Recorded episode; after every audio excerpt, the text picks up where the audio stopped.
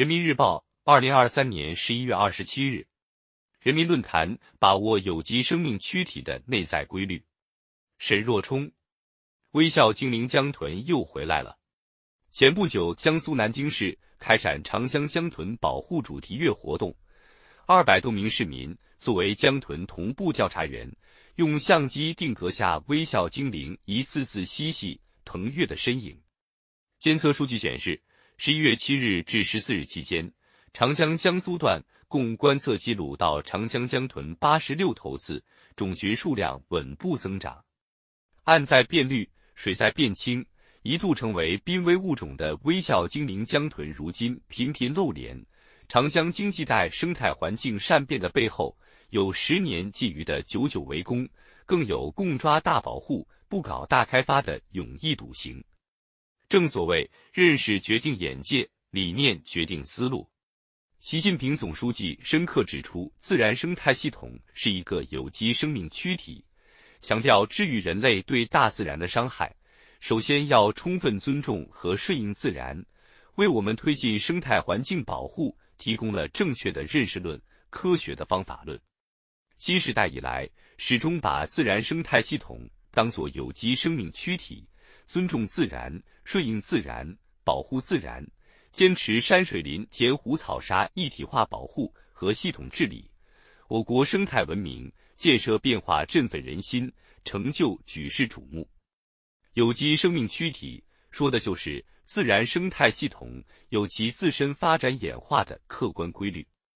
不为农时，谷不可胜食也；树谷不入乌池，鱼鳖不可胜食也。夫今以时入山林，材木不可胜用也。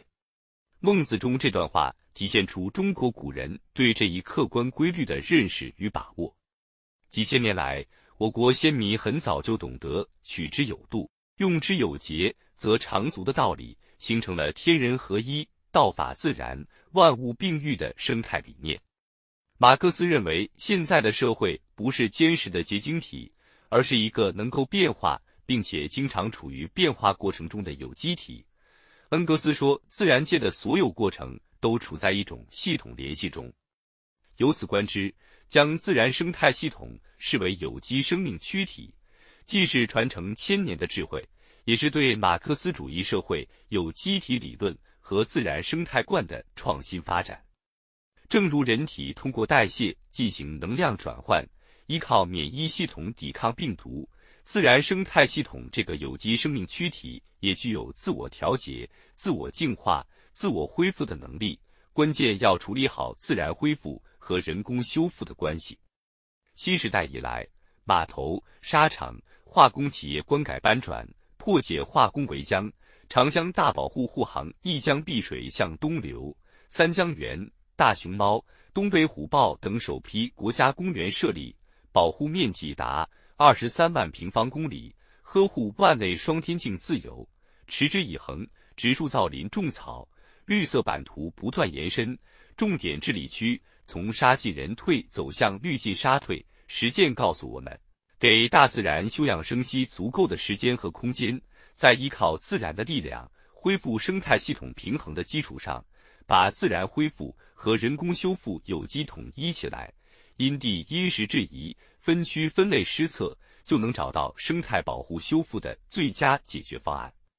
进一步看，自然生态系统环环相扣，相互依存，紧密联系。任何一个环节出问题，都会影响机体健康。必须把握自然生态系统这个有机生命躯体的内在规律，更加注重治理的系统性、协同性、有效性。内蒙古乌梁素海的生态修复和治理就是有力证明。最初就水治水迟迟不见效，遵循综合治理、系统治理的理念，深刻认识到问题表现在湖里，根子在岸上。治沙造林，防治农业灭源污染，加强城镇生活污水处理等多管齐下，成效明显。正如习近平总书记深刻指出的：“人的命脉在田，田的命脉在水，水的命脉在山，山的命脉在土。”土的命脉在林和草，